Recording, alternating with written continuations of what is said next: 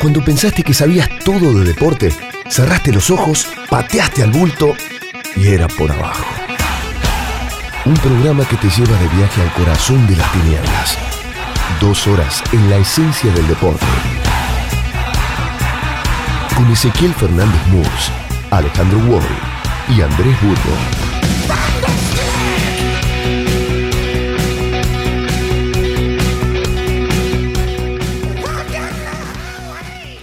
Hace tiempo que el atletismo, en su faceta profesional y como entretenimiento para el consumo de los aficionados, entró en un imparable proceso autodestructivo. No hay mejor evidencia de su, declive, que los mundiales de Doha, mal elegidos, mal ubicados en el calendario, vacío de espectadores, escondido en las parrillas televisivas por el desinterés general, casi clandestinos. La regresión viene de lejos, pero jamás se ha manifestado de una manera tan rotunda para un deporte que, sin embargo, está más presente que nunca en la vida cotidiana. Gente de todas las edades corre por las calles y los parques a todas horas, todos los días. Les convoca además un mercado de productos, prendas deportivas, zapatillas, etcétera, que ha alcanzado una magnitud gigantesca.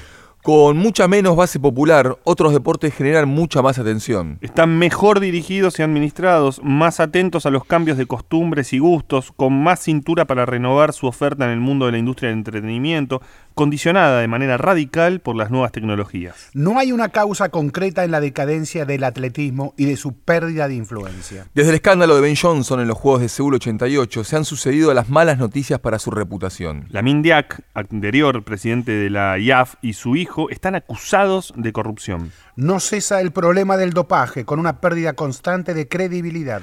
Tampoco ha diseñado una inteligente adecuación televisiva. Su influencia en la esfera olímpica ha decrecido. La controvertida gestión y resolución del caso Semenya no ha merecido la, aprobaci- la aprobación del Comité Olímpico Internacional. La retirada de Usain Bolt ha dejado un paisaje huérfano de referentes para el seguidor del deporte. El caso ruso, sus atletas no pueden participar con su bandera en los mundiales, añade complicaciones políticas y ahora llegan estos mundiales de pandereta. La lista es interminable, pero tenía el aire difuso de los síntomas que acaban con un enfermo sin que se noten demasiado. Los mundiales de Doha han escenificado con toda la crudeza los problemas actuales del atletismo y la terrible gestión de la IAF, dirigida por Sebastian Coe, brillante atleta y un presidente incapaz de entender la desgraciada deriva de su deporte. Los mundiales exponen su estado de salud a una audiencia ávida de consumo, pero selectiva en sus gustos. Cuando se estrenaron los primeros mundiales, Helsinki 1983, alimentaron un interés desbordante y la codicia de la IAF, que decidió organizarlos cada dos años a partir de 1991. Ganó el dinero al producto. Desde entonces, con leves excepciones, los mundiales han descendido en prestigio y popularidad. Interesan cada vez menos. A Qatar le sobran los petrodólares, pero no tiene ni tradición, ni población, ni apetito por el atletismo. Todos los recursos destinados a enfriar las temperaturas del Golfo Pérsico no han impedido el tristísimo desenlace de la maratón femenina, abandonada por la mitad de las participantes. Fuera del estadio, el calor es insoportable para atletas y espectadores. A finales de septiembre, en medio de la apoteosis futbolera y derrotado por la inteligente competencia del Mundial de Rugby, los Mundiales de Doha estaban destinados al fracaso y a la invisibilidad. Huérfano de espectadores, el estadio asiste al esfuerzo anónimo de los mejores atletas del mundo. En estas condiciones, cualquier hazaña pasa inadvertida, lo que menos necesita el atletismo después de Bolt. Como suele suceder en las crisis más agudas, la evidencia del fracaso se descubre desde dentro. La noticia de portada fue protagonizada el domingo pasado por un atleta fuera del ámbito del Mundial. Kenenisa Bekele, 37 años, el fondista más completo de la historia, se quedó a dos segundos del récord mundial del keniano Eliud Kipchoge. En Berlín, no en el vacío, Doha. El atletismo se aboca al precipicio. De Santiago Segurola para el diario El País.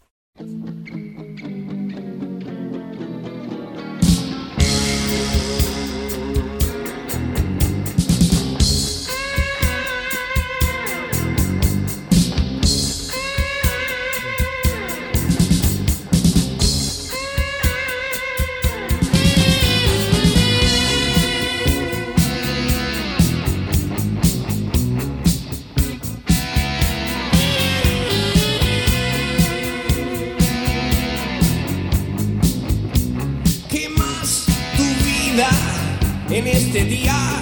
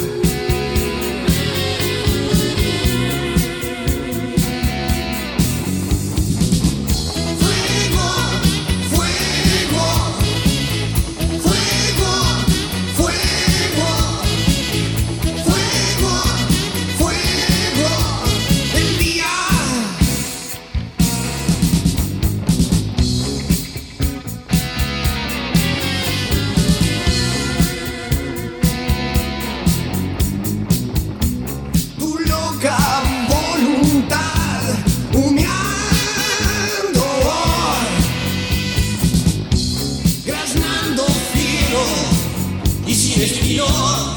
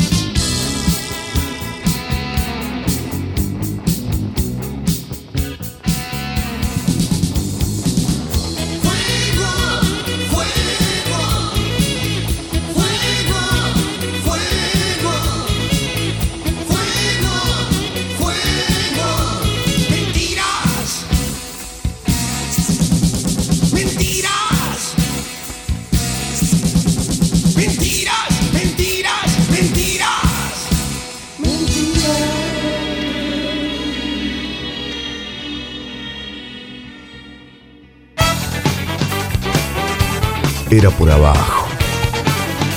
El programa deportivo de los viernes en la 1110.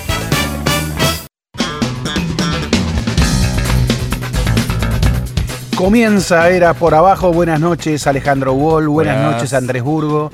Eh, leíamos, iniciamos la apertura porque, bueno, están esos mundiales, porque viste que le dicen los mundiales al atletismo, los, Los mundiales, mundiales, de atletismo en Doha, en Qatar, con ese artículo casi apocalíptico Buena de nota, Santiago Segurola, muy buena nota, y un atletismo que está en problemas. Todavía, se si faltaba algo, lo han suspendido Alberto Salazar, el entrenador de nada menos que Mo Farah, el, el- el capo maratonista de, de la, de la historia, y, y bueno, y hay una historia ahí de doping que, bueno, de- claro, es muy fácil sancionar al doping ruso. eh, y el otro doping, claro, no es doping de Estado, es doping corporativo, porque el doping que se está investigando es el doping del proyecto Nike. Mm, Eh, sí. Es un gran tema Eh, y, y- y si había que agregarle algo más a la crisis del atletismo, Mm. del artículo que con el que iniciamos era por abajo de Santiago Segurola, tenemos ese otro. Pensé que ibas a hablar del doping del bar.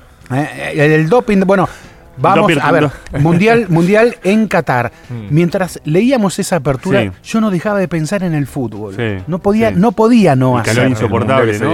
No podía no hacerlo. Dije, y acá se va a jugar el fútbol. Bueno, se va a jugar, eh, se va a jugar el mundial de clubes, ¿no? Eh, además, este, Sí, ¿quién irá al mundial de clubes? Bueno, y esa es la, la gran cuestión. Por eso digo que hay un, hay una especie de, de Estamos Qatar en- permanente, ¿no? Venimos Estamos de, hablando con las autoridades de la radio. Sí, venimos del Mundial de, de Atletismo en Doha. eh, tenés el Mundial de Clubes a fin de a fin de año eh, con Que aparte lo va a jugar River o Boca. que va a jugar no bueno ¿por qué? Bueno, si le gana la final a. Si tiene que ganar la Mirá, final, sí, mirá, mirá ¿Qué- qué- gol. ¿qué? Ah, Burgo, perdón, Burgo. Burgo, qué optimista. River o Boca, no, quise. Bueno, no, pero es que Flamengo es un equipazo. El Claro, dos- bueno. el 2-0 lo agrandó a. Por no, eso- no, River o Boca, dije. Eh, No, pero ya. No, no, no. Entendimos no. todo, No, no, no. No, yo la verdad es que eh, no, igual Digo no, ¿eh? Igual la- la- el optimismo acerca de que un argentino le vaya a ganar a un brasileño la final, ¿no? En todo caso.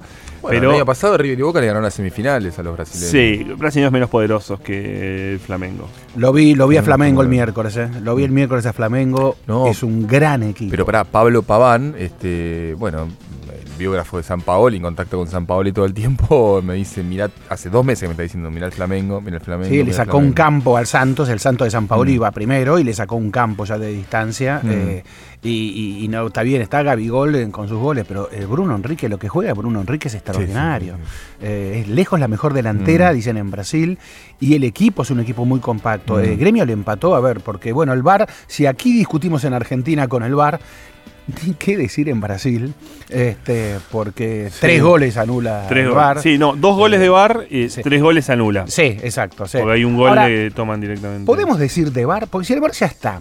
Entonces, porque yo me, eno- me enojé un poco, me enojé entre comillas. Digo, el penal de VAR, dicen, el penal de Emanuel Más. Mm. eh, em, ahora uno dice penal de VAR, pero el VAR fue justamente inventado para eso, Claro. para lo que no quedaba a la vista eh, de las Mm. autoridades en el Sí. campo, pero era evidente que se estaba cometiendo Mm. una injusticia, estaba el VAR para solucionarlo. Entonces yo decir penal de VAR Y pero- ya me parece un poco exagerado. No, pero ahí No, yo, está ahí- bien, yo ahí Es penal, siento- fue penal. Bueno, sí, sí, sí. sí. No, porque, porque ahí me parece que, en todo caso, yo tengo una posición a favor de la utilización de tecnologías para, Mm.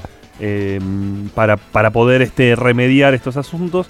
Me parece que se está haciendo demasiado hincapié en esta cuestión, es decir, que vos planteás, acerca de cobrar lo que no se ve, pero no remediar lo que quizás el árbitro está este, cobrando, eh, cobrando mal eh, o bien. Eh, entonces, por ejemplo, a partir del penal de más a Santos Borré, surge, por ejemplo, dos días después, eh, toda la polémica acerca de la mano de la Las Cruz. nuevas manos. La nueva mano de la Cruz. ¿Cómo el VAR no revisó la mano de la Cruz? Sí, sí. Entonces creo que hay... El una- VAR del VAR. Claro, la, el la VAR del semana VAR. que viene van a encontrar un nuevo, un, un nuevo penal, una Eh, nueva y mano. después eh, la cuestión acerca de terminar las jugadas de, eh, de offside, cuando Mm. incluso en algunos casos Sí. son, son muy Es muy- eso claras. es muy raro. sí, y que sí, tienen sí. que terminar, porque imagínate, claro, si hay un gol, Mm. ¿no? Eh, imagínate si el de- la de Bebé, lo posterior Sí. al penal, hubiera sido gol, ¿no? Porque hubieran tenido que anular ese Sí, gol sí, y hubieran sí, tenido sí, que ir a cobrar el penal. Eh, Sí, a digo, mí lo que me causa un poco de. Pero bueno, imagino que será Está cuestión de jugando acostumbrarse. demasiado No, y, y en la Que- que bombonera. tarda- tarda en- mucho. En la No, bombonera de tenés la un. Claro, en el Monumental tenés un espacio Sí. para ver esa, el árbitro No. de la tribuna. Imagínate esta misma situación: un gol de Bebelo eh, y se lo anulan porque hubo un penal previo. Y tiene que ir el árbitro a cuánto? A medio metro, un metro de la Sol- tribuna eh, Eh, a, a- sí, a ver sí. ese, a esa imagen. Yo no quiero lo que puede Mm, llegar a pasar ahí. no. Yo creo que van a tener que inventar una manga. ¿Viste la manga que hicieron para los jugadores cuando van, a, Sí, van a tener que poner una manga para el bar?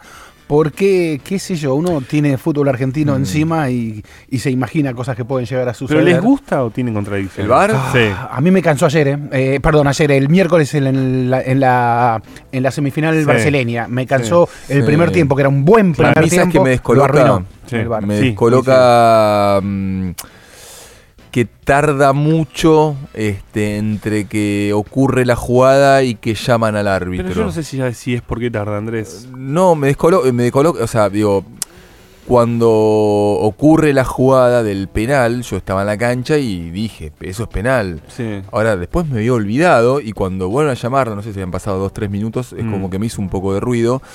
Al mismo tiempo, cuando llaman al bar para el tema del FAU de Capaldo, era o penal para River, penal para Boca, yo no sabía ¿Qué que era? podía cobrar. Simplemente eso, digamos, digo, por supuesto, digo, yo no, no pido del VAR que este, solucione el 100% de, de los errores arbitrales. Eh, Evidentemente lo achica y en ese sentido me parece que está bien. Yo te entiendo que siendo de River no vayas a criticar al bar, pero. Pero, el VAR te da y te eh, saca como todo. Pero. No, bueno, una chicana, tranqui. Pero. El eh, tramo Wall. Eh, no, no, entiendo. nah, entiendo nah, eso. arriba no. lo perjudicó también el VAR. Sí. Bueno, en la sí. final de Madrid lo perjudicó, no le cobraron Ah. el penal, o sea, contra, contra Lanús también. No, bueno, contra Lanús, sobre todo, ¿no? Porque se, Ah, en Madrid mil- también lo Si perjudicó. en pasa que después se 1928 empató. hubiese habido VAR también. Ah, no, estoy hablando de la final del año pasado. No, porque bueno, es cierto que es cierto que la, la verdad es que las diferencias futbolísticas que hubo entre River y Boca eh, en la cancha. Eh, ahora, ¿sabes qué estaba pensando? Que vieron que el, el presidente después de, de que, Bo- de que River le gana a Boca 2 a 0 Mm. eh, emparentó la situación con su propia situación, Sí, ¿no? De sí. poder darlo vuelta. Bueno, Sí. si Boca lo puede dar vuelta, nosotros lo- el, el resultado de las PASO podríamos darlo Los 15 vuelta puntos, en las elecciones generales. Bueno, eh, viste que también el presidente, a partir de los resultados en las pasos, tuvo que tomar determinadas medidas que no eran demasiado acordes al, eh, al Sí, ideario, a sí. su gobierno.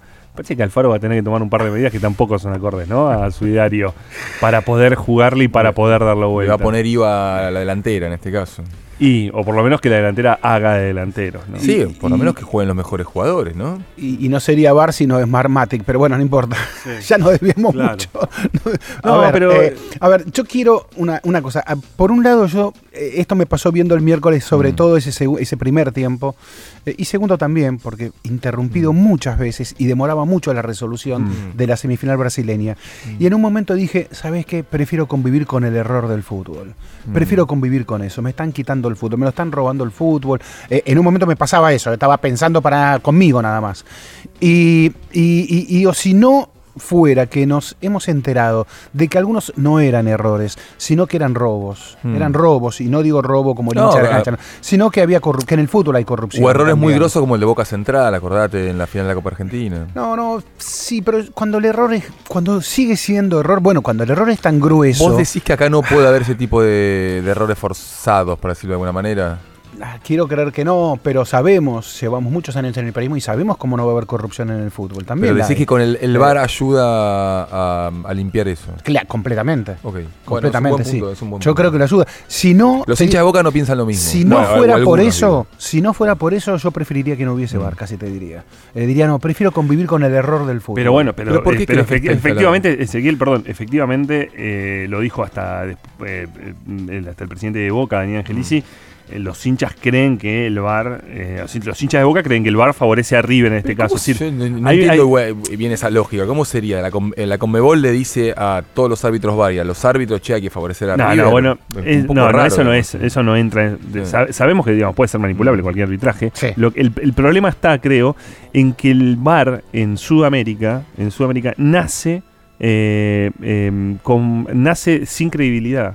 O sea, nace como una Copa herramienta. Argentina le fue- Copa tiene Argentina, que Copa América le fue muy mal. Le tiene que, tiene que recuperar Sí. su credibilidad. Entonces Bueno, es un pero problema. fíjate que a su vez eh, en tren de recuperación, así como lo impusieron rápido el VAR, sin el- la capacitación eh, suficiente, eh, también están largando mucho antes los audios. Mm. Eh, esto es, es novedoso, que la Sí, Conmebol, sí. eh, esto bien no lo hace la UEFA, ¿eh? La caja no lo hace la. FIFA. es la ca-. Entonces eso es como si, si a, a mí la palabra transparentar me resulta compleja. No, no, Pero no. bueno, usémosla. Si vos querés realmente mostrar que, que no estás haciendo nada raro, mirá qué, qué demostración Sí, que está haciendo la Conmebol. sí.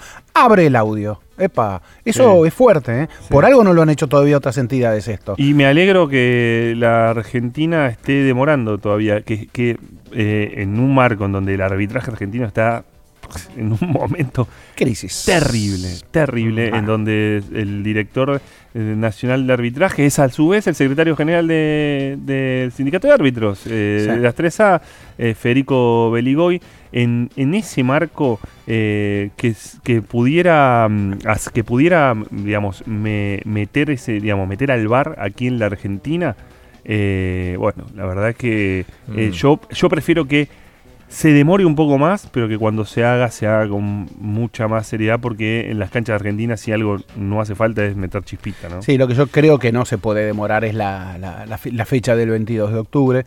Eh, sabemos que en las últimas horas eh, trascendió la información de gestiones Sí. oficiales. Para ya había trascendido antes, inclusive. sí, sí, sí. Sí. ¿Por qué? Porque, y mejor después de las elecciones, porque Sí. justo se define esto de- en la bombonera y justo Boca es el equipo más vinculado con el poder, con el gobierno. Entonces, este, hay una, digo, ya se aplazó también en Mm. la despedida de Juan Román Riquelme. Sí. Es como que, ¿qué, pare- qué pasa? ¿Tememos que la bombonera sea una Sí. caja de resonancia adversa? Sí. Eh, para, para el- Pero bueno, en la El gobierno también pediría la postergación de las elecciones. eh, claro, claro, Sí. o sea, ya que estamos, es una buena. no, es que Ezequiel eh, eh, lo leía incluso en un artículo de acá de nuestro querido amigo Andrés Burgo, que, este, claro, recuperaba eh, básicamente lo que pasó en las últimas tres revanchas de... No, ese es un, En las últimas dos revanchas, Los últimos perdón. dos partidos no Sí. terminaron, digamos. En los últimos o sea, dos partidos, uno hubo gas pimienta y el otro hubo... eh, Uno no terminó, el otro no empezó. El otro, ¿por qué no empezó? Y la cancha de Río no empezó el 24. Bueno, claro, no empezó, sí, sí, sí, sí, es verdad. Pero bueno, está en litigio, de hecho.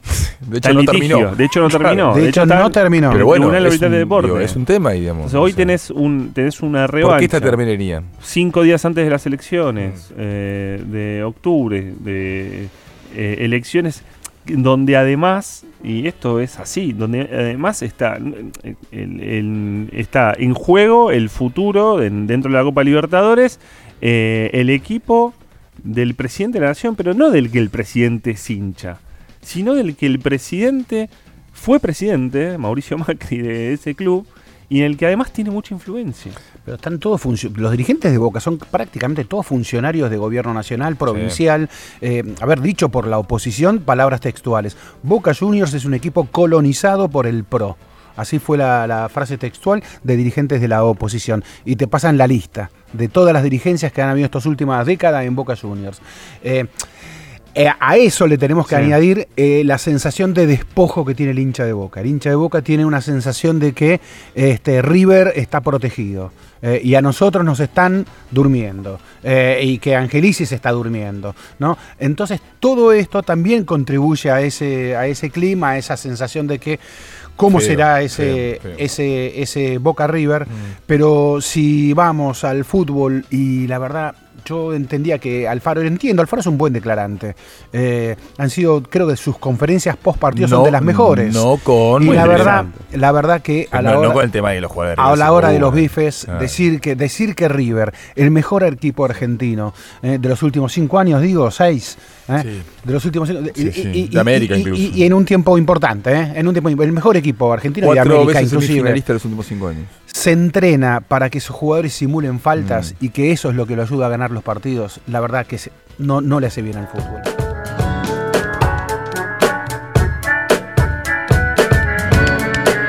Retomamos en Era por abajo y tenemos un invitado en el piso. Es un amigo el invitado, pero es un respetadísimo sociólogo y nos hemos conocido justamente por su curiosidad en los trabajos desde hace ya muchos años porque él nació en México DF, pero tiene muchas raíces en Argentina. Eh, actualmente las tiene en Brasil, donde está haciendo mucho trabajo sobre el fútbol. Fernando Segura, este, un placer tenerte aquí en Era por Abajo. Muchas gracias por venir. Y ya hablaremos de por qué el fútbol no es solo Boca River. Bueno, muchas gracias por la invitación, Ezequiel. En efecto, nos conocemos hace muchos años, así que es un gusto estar acá en Buenos Aires, ciudad que frecuento cada vez que puedo.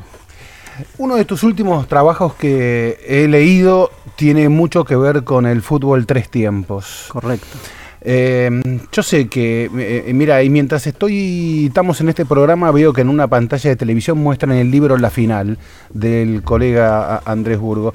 Eh, pero, pero bueno, ese libro La Final es River Boca, ¿Estás Boca acá o River. estás allá, Andrés? No sé Estoy acá, estoy acá. Ah, Está acá, bien, bien. Nunca, nunca me fui. Es River Boca, Boca River, ya sabemos todo eso, pero fútbol tres tiempos es completamente otra cosa.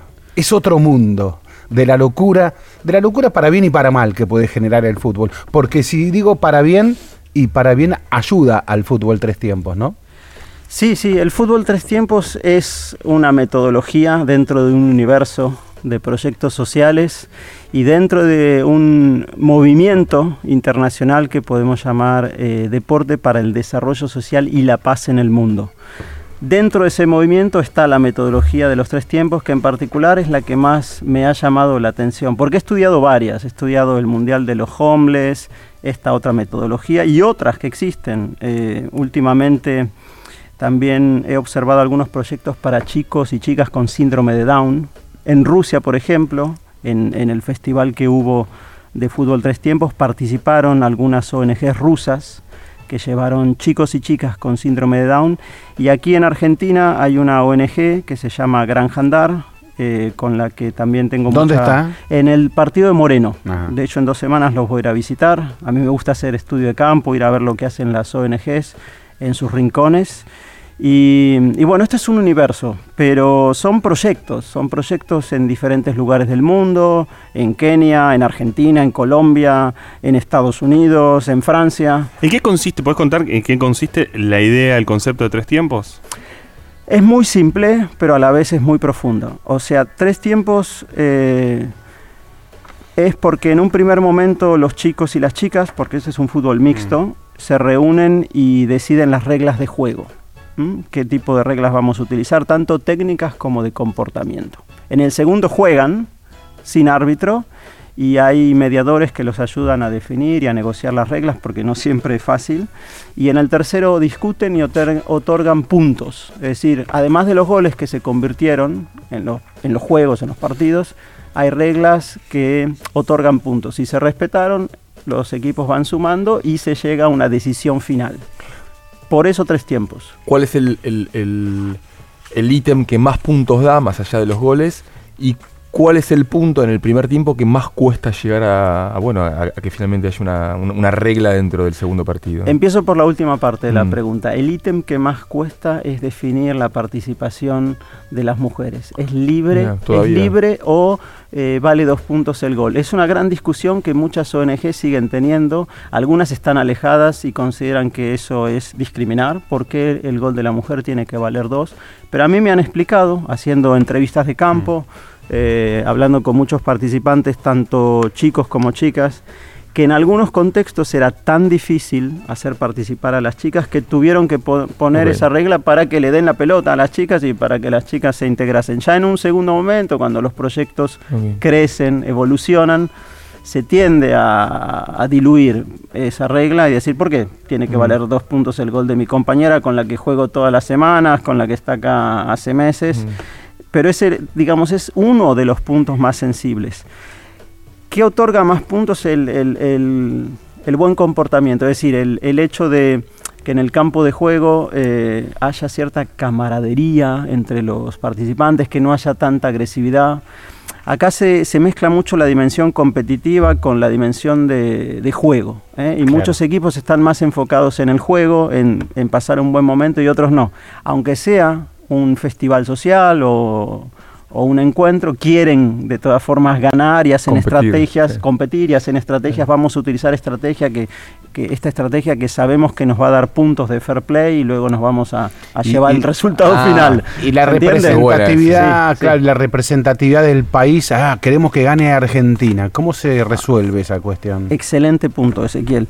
En, un, en una primera instancia, cuando empezaron estos festivales, eh, se jugaba por países, en los festivales internacionales. Estos festivales tienen años, desde el Mundial de, de Alemania 2006, se han replicado en todos los mundiales y por primera vez se hizo ahora en Francia, en el Mundial Femenino, y en paralelo han habido durante la Eurocopa o festivales regionales latinoamericanos, europeos, asiáticos. En un primer momento se jugaba por delegaciones, es decir, Francia contra Argentina, se encuentra en la primera fase y van avanzando los equipos. A mí me tocó ver el de Río de Janeiro 2014 y lo ganó Cabo Verde. Insólito, ¿no? Para, para el mundo del fútbol, pero bueno, Cabo Verde fue campeón de ese festival. Ahora, en la propia red se empezó a discutir si valía la pena eh, competir, entre comillas, por delegaciones nacionales. Yo fui uno de los que dijo, no el único, pero lo dije en mis escritos y se lo transmití a, los líderes del, del movimiento, que tal vez era mejor eliminar esa idea de delegaciones nacionales. Hoy por hoy no hay más delegaciones nacionales. ¿Qué pasa? Por ejemplo, cuando viaja la delegación argentina, se mezcla con otras delegaciones y se forman grupos por colores aleatorios y ponen nombres en pos de la equidad social. Entonces termina siendo que el equipo rojo eh, juega contra el verde, eh, el equipo Vamos las Mujeres juega contra el equipo eh, Promoción de la Paz y así se diluye esa idea de competir por, por países. Y el equipo Promoción de la Paz pierde contra Vamos las Mujeres en el juego, pierde. Pero luego cuando en ese tercer tiempo se asignan los puntos, ¿puede ganar? Puede, puede ganar, por supuesto. Eh, a ver, el que gana, el que mete X cantidad de goles se lleva tres puntos, si hay un empate dos y el que pierde un punto, eh, es decir, que en, en el propio partido todos se llevan al menos un punto. Y luego viene la parte de la atribución de puntos. Ahí hay diferentes criterios, según lo que se haya definido en el primer tiempo. Por ejemplo, si un equipo no le quiere otorgar el máximo de fair play al otro, va perdiendo puntos. Y a mí me ha tocado ver varias ¿Eso situaciones quién lo determina? los propios participantes con la ayuda de mediadores, capacitados que anteriormente fueron participantes y que de alguna forma se han convertido en jóvenes líderes. Ajá. Y terminan decidiendo ellos, pero no es sencillo decidir eh, el puntaje final. En el último festival que se hizo en Lyon hace unos meses, me tocó ver 30 minutos de discusión en la final, porque el equipo, habían empatado en la final, el equipo verde contra el amarillo, si no me equivoco, y hubo 30 minutos de discusión porque un equipo no quería otorgarle los puntos de fair play al otro, con lo cual perdía la final. Y hay argumentación, ¿por qué no me otorgas los puntos de fair play? Si yo considero que me comporté a la altura de lo que habíamos pactado, no, pero cuando se cayó mi compañero o mi compañero al piso no le diste la mano para levantarte, en el saque lateral no esperaste que, que estuviéramos acomodados. eh, ¿Y tenían razón?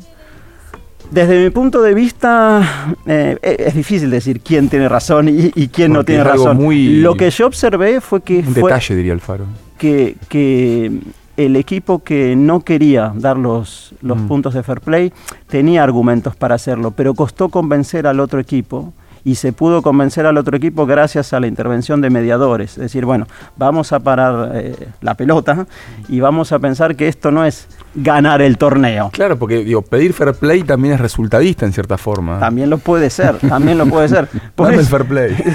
Bien de puede ser. bien de Burgos, No eh, te bien de bien. Mu- no, muy Bien buena reflexión. bien Burgos. Y, y- e insisto, Gracias. 30 minutos. Soy solo contra ellos todas las noches. Bueno, acá está simpática la discusión. Eh, ese es un límite eh, que en cualquier momento se puede romper, porque también lo que decías vos, el fair play también puede implicar competencia. Voy a comportarme de esta manera para que me den los puntos. Pero la idea es que esto vaya más, más allá del fútbol y que de algún, en algún momento ni siquiera se trate de fútbol.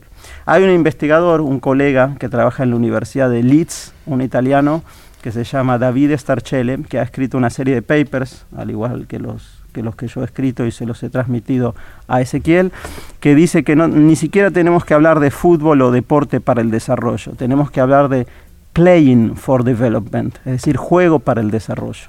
¿Sí? Sí, sí, sí, Se- sí, sí, se entiende el se concepto. entiende perfecto. Para todos esos pibes, gente, en general gente de sectores más vulnerables, ¿no? Ge- En general Eh, sí. ¿Qué significan, según tu experiencia allí, eh, los Carlos Tevez, eh, los, este, los ídolos futboleros? ¿Qué significan? Imágenes, imágenes de lo que muchos eh, quieren ser o han querido ser. Muchos de estos chicos están esto- en estos proyectos, no todos, pero muchos de estos chicos y chicas están en estos proyectos por la atracción que produce el fútbol. Después cuando entran al proyecto se dan cuenta que no es fútbol. Algunos incluso no se quedan en los proyectos porque esperaban fútbol. ¿Cómo? ¿Qué es esto del tres tiempos? Yo quiero jugar al fútbol. Pero también hay, hay otra serie de participantes eh, que no tienen noción del fútbol y que se acercan ahí. La idea es integrar a todos. Y yo me pregunto, ¿el deporte de alto rendimiento puede integrar a todos? La respuesta es claramente no. Hay filtros incesantes que los jugadores, que los profesionales deben pasar para convertirse en profesionales. Y en estos proyectos sociales, bueno, la idea de integrar personas con síndrome de Down, por ejemplo. Uno tiene que modificar las reglas eh, en el último festival, en el Festival de Moscú 2018 en particular, que vinieron las delegaciones rusas con los chicos y las chicas con síndrome de Down. Este es un tema muy sensible para mí porque además yo tengo un sobrino con síndrome de Down. La idea es que una vez que eh, uno de estos chicos o, o chicas tuviera la pelota, que no se le acercaran a marcarlo, a querer sacarle la pelota inmediatamente, Claro. sino que lo dejaran disfrutar del hecho de tener la pelota y de dar el pase cuando él quisiera. Entonces ahí estás desbaratando de alguna forma la dinámica competitiva del fútbol, pero no siempre se puede y no todos quieren hacerlo. Estamos hablando con Fernando Segura, sociólogo. eh, bueno, actualmente sos eh, profesor de la Universidad de Goiás. Federal de Goiás, en este sí, momento, sí. en este momento. Eh, me deslizo un poco hacia el, el otro costado de, la- de los trabajos que has hecho, en particular del último paper de Salvemos al Fútbol, que en realidad todavía no, no, no se ha publicado. Eh, paper de Salvemos al Fútbol, el problema de la violencia en el fútbol hoy, diagnósticos, datos y reflexiones para pensar la seguridad deportiva en Argentina. Lo has hecho con la ONG eh, que conduce Mariano Vergés. Y te pregunto, ¿cuánto puede ayudar esto, este tipo de, trabajos de fútbol para el desarrollo, eh, no solamente en los, digamos, en lo que es el juego en sí mismo, sino también en desarrollar otro tipo de espectador? Mucho, pero requiere un cambio de mentalidad y requiere pensar que estos proyectos se inician desde la base con chicos de a veces 6, 7 años y que toma tiempo. Es decir, esos chicos de 6, 7, 8 años hasta que lleguen a ser espectadores de fútbol, eh, a veces pueden pasar 10 años, digamos. Nosotros en Salvemos al Fútbol, yo colaboro con la ONG a la distancia desde que se creó prácticamente, prácticamente desde que estaba Mónica Nizardo y Mariano Vergés solos. Después fuimos creciendo, se fueron incorporando sociólogos, Diego, Diego Mursi, Mursi, Santiago Uliana estuvo. eh, Santiago Uliana, eh, Sebastián Sustas, eh, después llegó Federico Sesli. Sí. Y ahora está Belén Nazar, que nos ayuda mucho. Todo lo que se publica en redes sociales es una mujer que lo hace, es Belén Nazar, es un pilar fundamental que a veces no la vemos en los medios de comunicación, pero nosotros teníamos pensado en este documento incluir todo un inciso sobre proyectos sociales. De hecho, Salvemos al Fútbol ya está haciendo eh, talleres de género, talleres contra la violencia en el fútbol, con chicos en escuelas, en los barrios. Eh, nosotros creemos mucho en esto de eh, generar eh, conciencias para los nuevos espectadores del futuro. Y no estamos tan alejados de países eh, que lo han hecho en términos de políticas públicas, como Alemania, como Bélgica. En Bélgica crearon un, un- proyecto después del drama de Heysel en 1985 que se llamó Fan Coaching, es decir, educar a los eh, y ayudar a los aficionados, no únicamente a, lo- a los jóvenes que se están acercando a las tribunas, sino a aquellos que están en situación de desempleo. Es algo que es muy difícil de pensarlo para el contexto argentino porque enseguida diríamos, ¿cómo ayudar a, a una barra brava? ¿Pero qué es una barra brava? ¿Una serie de individuos que controlan el poder o, un- o una masa homogénea de diferentes perfiles? ¿Un chico que se acerca a una barra brava es automáticamente un barra brava? Es una pregunta que, que nos hacemos muchas veces en Salvemos al Fútbol. Nosotros somos favorables a esta idea socioeducativa del fútbol, pero muchas veces no tenemos la sensibilidad, esperemos tenerla en algún momento, eh, para generar, lo que se requiere desde mi punto de vista es generar políticas públicas que estén en sintonía con los clubes. Mis últimas investigaciones también las he hecho eh, en Inglaterra, en los clubes. Yo desconocía toda esta área de los proyectos comuni- comunitarios que desarrollan por mandato de la Premier League todos los clubes profesionales. En particular he observado el Sheffield United y el Leicester City.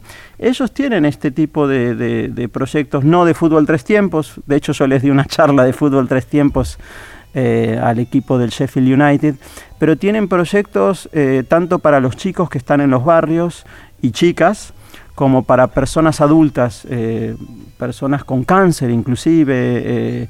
Tienen algo muy, muy desarrollado que desconocemos del fútbol inglés y únicamente vemos lo que es la Premier League, lo que vemos en televisión.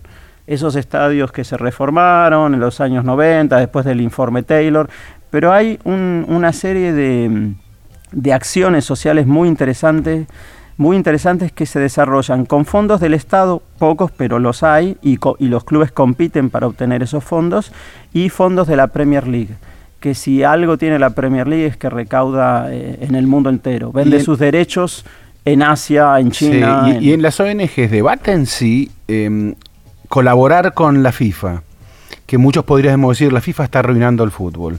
Colaborar con la Premier League, podríamos decir O con también, la UEFA. podríamos decir lo Sí. mismo, la Premier League está arruinando al fútbol. Podríamos llegar a decir en un sentido, en un debate, Sí. es un debate. Sí. Eh, ese debate de las ONG participan de fondos de esa gente que supuestamente arruina el fútbol, supuestamente lo estoy diciendo, estoy pa- para debatirlos el tema. Sí. Eh, eh, ¿Lo han debatido en las ONG si ese es el tipo de, de colaboración que se debe Se debate. aceptarse? Sí. se debate, se debate Sí. mucho y hay algunas ONGs que incluso eh, han salido de algunas redes o se han dividido. Algunas ONGs que dicen, no, con la FIFA no vamos a trabajar y no queremos saber nada. O imaginémonos, por ejemplo, que la Comebol decida hacer un programa de este calibre eh, de acá a futuro. Muchos clubes o muchas ONGs dirán, pero la Comebol, por favor. Eh, pero bueno, es todo un debate. ¿Qué hacemos? Claro. Esas instituciones a la vez tienen fondos que pueden financiar proyectos sociales. Una cosa no, No- quita nos, la... nos usan para lavarnos la cara? Eso se, eso se, yo mismo como sociólogo muchas Sí. veces me, me lo he preguntado, porque muchas veces eh, para tener acceso a estos festivales he tenido que ser acreditado por la FIFA. Y, y siempre mi, mi inquietud, hasta mi, mi angustia, es decir, yo no quiero escribir algo que después sea utilizado para otros fines. A mí la FIFA no me ha dicho nada. Me ha dicho, puedes observar lo que quieras, puedes publicar lo que quieras acá. Entonces, yo he tenido una, una apertura muchísimo mayor por parte de la FIFA que por parte de clubes de fútbol a los cuales me he acercado y me han dicho, no, no hay tiempo, estamos ocupados. En la ciudad donde vivo, en Goiânia, Sí. eh, los clubes me han cerrado las puertas, me han invitado a ver los partidos de fútbol profesional, pero cuando les hablo de proyectos sociales es como si les estuviera hablando de astronomía, es decir, no, no, no tienen la menor sensibilidad. ¿Cuántos años llevas en Brasil? Eh, en Brasil 6, en Goiânia 4. En, eh, En ¿qué- Goiânia 4. Sí, justamente brasileños son los equipos rivales de, de la semifinal. Ahora, ahora entre ellos Flamengo y Gremio, pero bueno, va a ser el rival del finalista argentino en la Libertadores. Eh, tenemos mucha cercanía, mucha a su vez distancia en esa cercanía con el fútbol de Brasil. Si te pido que me hagas una mirada sociológica del fútbol de Brasil, ¿es muy distinta de lo que ves en el fútbol argentino? En algunos aspectos es muy parecido eh, y en algunos aspectos es, es muy diferente y también hablar del fútbol de Brasil es hablar de diferentes, Es muy amplio, ¿no? de diferentes regiones en que es Brasil. muy distinto el de Porto Exacto. Alegre al de Río de Janeiro. y, mucho al más norte, y- claro. y, mucho más a Belén de Pará Claro. o, o a eh, Ceará, por ejemplo, Mm. o a Pernambuco. Eh, una cosa son las ligas ricas de la región sur o de Río de Janeiro Sí, que y, Río de Janeiro y Sao incluso Paulo. recién ahora, este, con el flamenco, este gran flamengo, está volviendo a los primeros planos que había perdido a manos de San Pablo. Belo de Sao Paulo Horizonte, de y, San Belo- Pablo y y y, de, y de Porto y Alegre. de Porto Alegre. Sí, eh, hay ciertos clubes que son clubes de vanguardia en el fútbol profesional, pero no hacen nada o muy poco de labor social.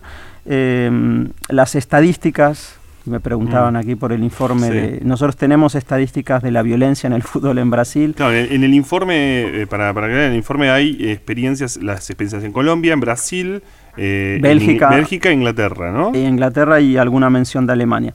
Mm. Eh, yo tengo algunas estadísticas. Sucede algo muy parecido con la violencia en Argentina y en Brasil. Es decir, no hay entidades oficiales que presenten estadísticas. Es decir, entonces, ¿qué pasa? Tienen que ser los académicos o algunos periodistas que estén recopilando lista de muertes, lista de, de incidentes. Cuando hicimos la comparación en Argentina, el promedio de los últimos 13 años nos da 9 muertes por año, los últimos 13 o 14 años. En Brasil es de 16 muertes por año. Y muchas muertes que desconocemos, porque vaya a saber lo que pasa en el estado de Amazonas o en el estado de Piauí, que no se registra, pero bueno, de las que salen a la luz y los académicos que han hecho los informes parecidos a los nuestros han dado que hay 16 muertes por año en el fútbol eh, brasileño en su conjunto. En Goiânia, que me preguntaba Ezequiel, hay 5 o 6 muertes por año relacionadas con el fútbol en una ciudad. Es altísimo el Sí. porcentaje, es muy alto. ¿Las torcidas organizadas son como las barras bravas? Es el equivalente de las hinchadas o las barras bravas, es el equivalente, sí. Pero, la, eh, meto- la- perdón, eh, ¿la metodología es la misma? ¿Es extorsión al club también para... eh, y peleas entre ellos para ver quién manda? Sobre todo peleas entre ellos para ver quién manda y peleas con los rivales. Es decir, es eso que se daba en Argentina hace 10 años, que eran más las peleas entre los hinchas de Racing e Independiente o bueno, eh, que, que de hecho era toda una, la lógica del aguante que se ha diluido porque hoy, hoy se pelean más eh, entre, las, entre las propias hinchadas. En Brasil suceden las dos cosas. Es decir, en la ciudad en la que vivo, se viven matando entre los aficionados de Goiás y los aficionados de Villanova, que es un club de segunda división, pero que es muy popular en la ciudad. Y también hay grupos, hay facciones, y esto, por ejemplo, la torcida de, de Flamengo. Tiene como, como 15 o 16 facciones y como 18 o, o 25 grupos organizados. Es decir, es, es- es muy complejo. Ahora, lo que es diferente con Argentina es que hay menos conexiones con el sindicalismo, con la política. Ahí, Ajá. ahí es un mundo ¿Y con diferente. el club? Y con el club hay negociaciones, al, al igual que hay con la policía. Eh, con el club sí hay negociaciones y el, el club privilegia a ciertos grupos sobre otros, pero no hay esa relación que también es una, una cuestión que cuando comparamos a los hooligans ¿No es el sistema, decís? no están inmiscuidos en política como lo están en Argentina. Y eso fue una de las grandes diferencias cuando se comparó el, el hooliganismo con las barras bravas. Los hooligans se peleaban en una especie de club de la pelea, pero no tenían vínculo. Sí en la, en la década de los 60 y 70 estaban muchos grupos de hooligans afiliados al, al- al Frente Nacional, National Front. Sí, pero perdón, pero en la comparación Argentina-Brasil, Argentina es un país más politizado que Brasil. Sí, sí lo es. Sí lo es. Y lo vemos en el fútbol. Entonces lo de las barras es una consecuencia. Es una también. consecuencia, sí. O Sí, sea, no es un fenómeno exclusivo de barra. eso. Ahora, Coincido, ah, coincido. Hay, hay en, e- Sí. en ese aspecto un par de un par de cuestiones. Primero, hay como una especie de eh, más institu- eh, digamos, hay como una suerte de más institucionalización de, de, eh, lo que son las torcidas en Brasil. ¿Es posible? Sí, sí, sí, porque de hecho las torcidas tienen que registrarse Mm. eh, como asociaciones civiles y tienen que presentar un, una, quiénes son los Eh, representantes. Eso marca ya una diferencia muy grande con respecto a las barras. Sí, sí. Y, y- y lo, y lo segundo, en ese aspecto, tanto, tanto en Brasil como en Colombia, hay algo que, que ustedes plantean en el informe, eh, es que hay un diálogo con esas torcidas. Hay, hay diálogos oficiales, Hay. abiertos, digamos. Hay, Hay. una me- hay una mesa en la que están sentados. Y, y yo lo que lo quería Claro, imaginar, ocultos, claro. lo quería imaginar que no solamente son ocultos, supongamos que eh, una política en relación a, a la- a los estadios de fútbol sea sentar en la mesa a esas barras, ¿no? No, no, no la experiencia de hinchadas unidas argentinas, que era simplemente darle plata para que se organicen, pero sentar en una mesa, ¿sería posible? Porque creo que es, eh, eh, iría por carriles, ¿no? Sería visto como Lo una... opuesto que hace Tribuna Segura, por ejemplo. Claro, bueno, claro, claro. Sí, sí. En Sí. algún momento se tiene que dar esa negociación. Eh, lo que pasa es que yo creo que acá en Ar- aquí en Argentina, esto lo, lo- a veces lo, lo charlamos en la ONG, el principal obstáculo serían los medios de comunicación. Mm. ¿Pero a quién ¿Por sentás de ¿Por River, por ejemplo? River Bueno, está en medio de una, y bueno, de una batalla bueno. interna. ¿A qué sentás? ¿A la oficial, a la disidente, a la tercera? Es que oficial y disidente en realidad es una, una entelequia, no, no, Sí, la, que entra, la que no entra. Eh, por eso yo planteé Mm. primero lo de la institucionalización Claro. previa, ¿no? En Goiânia, yo les voy a dar el ejemplo Mm. eh, que he seguido de cerca durante dos años. Goiânia es una ciudad que no es muy conocida, no es muy turística, pero bueno, tiene casi dos millones de habitantes en su zona eh, urbana, con los municipios eh, colindantes. Queda cerca de Brasilia, tiene tres equipos profesionales, uno de ellos está en la primera división, otro está por ascender, el Atlético Goianiense, y tiene un equipo muy popular que está en segunda y tercera división, oscila. Em, yo he trabajado dos años con las torcidas organizadas y con la policía militar, que no es suave, pero que negocia y que dialoga y que se pone de acuerdo con las torcidas. Y cuando las torcidas no cumplen con los acuerdos, sancionan a esas torcidas. Durante dos meses tu grupo está prohibido de asistir al estadio y no puede haber una bandera, una camisa de tu grupo. Pero si te, eh, te comportaste y cumpliste lo pactado, lo negociado en la semana en cuanto al operativo, en cuanto a los desplazamientos, si no provocaste ningún incidente, ¿por qué no vas a poder estar ahí? ¿Por qué no vas a poder cantar, eh, desplegar tus banderas? ¿Y por qué no podemos eh, dialogar? Finalmente el diálogo honesto, transparente, le conviene a las partes. Esa idea de no dialogar yo creo que quiebra ciertos principios democráticos.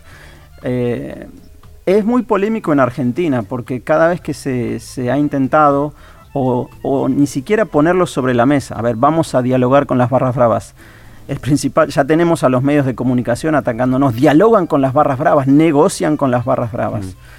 Yo creo que es un trabajo, y ahí volvemos a insistir a, a tu pregunta anterior, es decir, de trabajar con los hinchas del futuro, con aquellos que todavía no son líderes de barras bravas, pero que tienen una aspiración de estar en una tribuna y de tener cierta trayectoria en las hinchadas. Es Y decir, ganar mucha plata. pero ¿quiénes ganan mucha plata? ¿Cinco o Y- seis personas? ¿O siete o diez? ¿Ganan, digamos, Ganan 200 personas ganan mucha plata en una hinchada?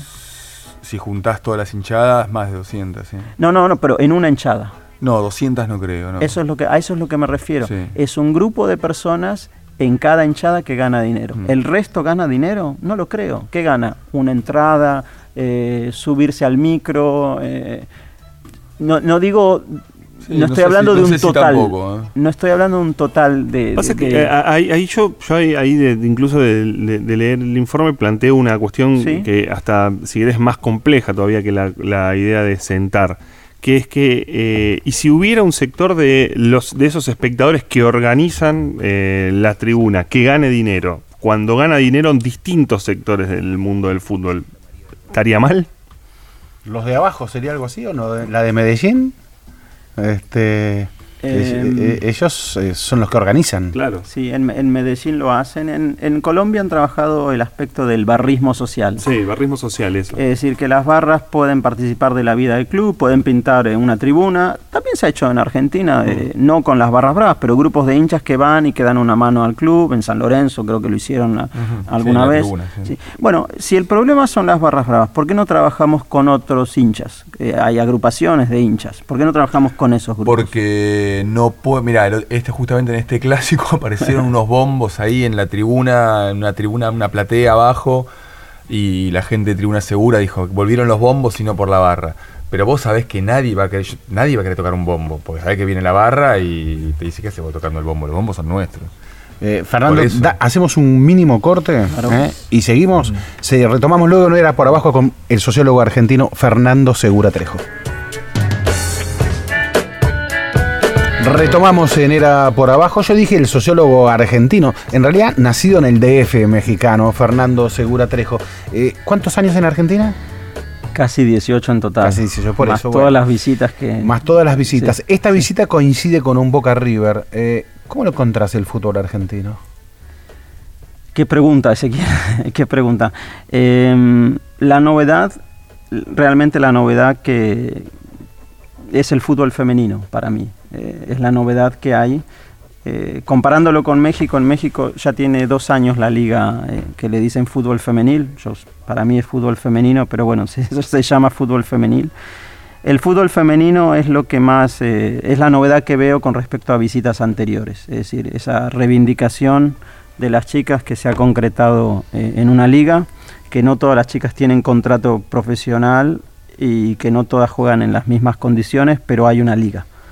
Eh, después no veo muchos cambios eh, en el fútbol masculino, que es el que siempre hemos he, observado. Yo el fútbol femenino es una novedad y es una novedad que estoy incorporando a mis investigaciones. Fui al Mundial en Francia y para mí fue de todos los eventos deportivos que he podido ver in situ fue el, más entretenido, eh, el público era diferente, más amigable, no había toda esa masculinidad exacerbada, inclusive de insultar a la- en las tribunas, porque eso también es violencia. ¿Hasta qué punto eh, la cultura de la masculinidad nos lleva a estar insultando permanentemente y denigrando al adversario? Esperemos que eso no se contagie en el fútbol femenino, porque eh, no estamos exentos de, otro tipo de... Con todo lo que lo queremos a, Leo Messi, eh, cuando recibió el premio último, el de Best de la FIFA, y, y subió, hizo su, discurso muy breve y agradeciendo y hablando de sus hijos. Y luego sube Megan Rapinoe, eh, premiada como la mejor futbolista femenina, y hace un discurso muy social, este, con un reclamo muy poderoso. Sí. Dije, wow, eh, ¿cómo, cómo, cómo los que necesitan conquistar terreno tienen clara que es necesaria eh, la, la expresión. Necesitan la rebeldía, ¿no? Sí. Mm. Sí, Claro. sí. Y lo que pasa con el fútbol femenino, me imagino que era lo que pasaba con el masculino hace 100 años eh, o, o más. Eh, para mí es la novedad absoluta, es decir, la lucha del fútbol femenino, eh, las, las cuestiones que saca la luz, la denuncia que hay al poder, eh, el hecho de permitirse eh, la política, la política en pos de la, de la equidad, eh, no sé, me parece que es un aire fresco para el mundo del fútbol. Y esa sería mi reflexión. Y ayuda a ese machismo que domina mu- al fútbol y que a veces se cruza muy fácilmente con, la, con ese mundo violento también del fútbol.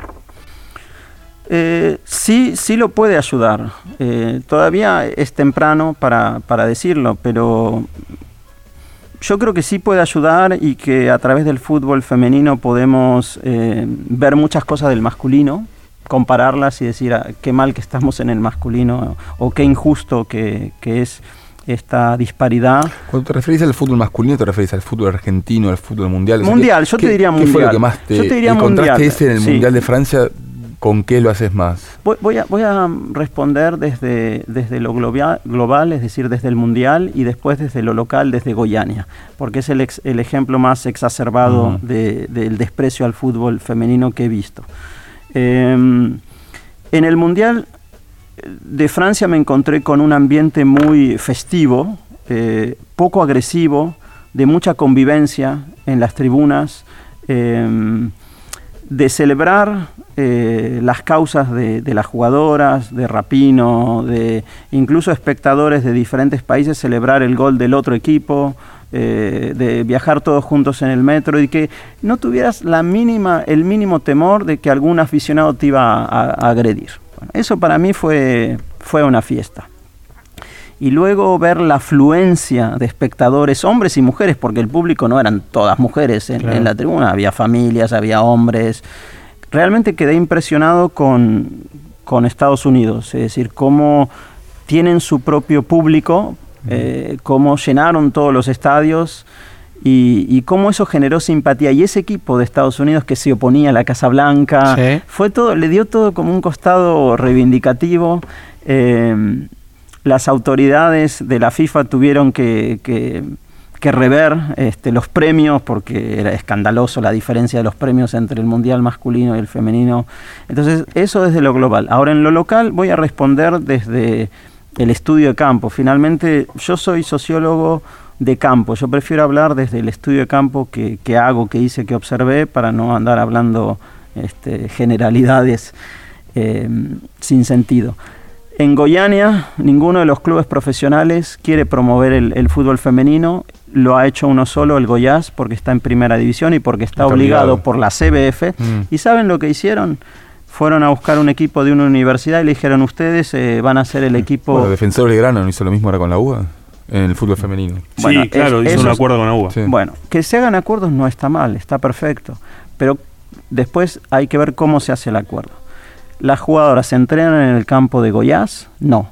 ¿Las jugadoras tienen un viático? No. ¿Tienen una beca siquiera? No. Eh, ¿Les dan camisetas eh, hechas para ellas? No, usan camisetas descartadas de jugadores y ni siquiera tienen el nombre. Los directivos ni siquiera saben quiénes son esas jugadoras. Claro. Es, es una vergüenza y luego los campos donde entrenan, donde juegan, a mí me da mucha vergüenza. Y nosotros fuimos con mi grupo de estudiantes con los que trabajo hace dos años a proponerles acciones sociales, promoción del fútbol tres tiempos. Se nos rieron en la cara, es decir. Entonces, esto que pasa en Goiânia, yo no creo que sea muy diferente a diferentes regiones de Brasil y, y sin ir más lejos de Argentina. Es decir, una cosa es el centro, Buenos Aires, eh, y otra cosa es, hay que ver qué está pasando en las provincias con el fútbol femenino. ¿Cambió algo con el Brasil de Bolsonaro esa situación? Eh, puede cambiar para mal, sí. Eh, yo estoy en un estado que el 70% de la población votó a Bolsonaro. Wow, y 70%. 70%, es decir, de cada 10 personas, 7 votaron a Bolsonaro. Goiás es un estado eh, agroproductor del centro de Brasil, muy conservador. Eh, en todo el estado, que es uno, uno de los mayores estados en términos de territorio, hay solo cuatro equipos de fútbol que les dicen profesional, de profesional no tienen nada. Es decir, son equipos oficiales de, de- de la liga goiania. Cada estado tiene su liga femenina. la Liga Carioca, la Liga de Sao Paulo. La de Sao Paulo es la más avanzada. Pero la Liga Goiania tiene cuatro equipos.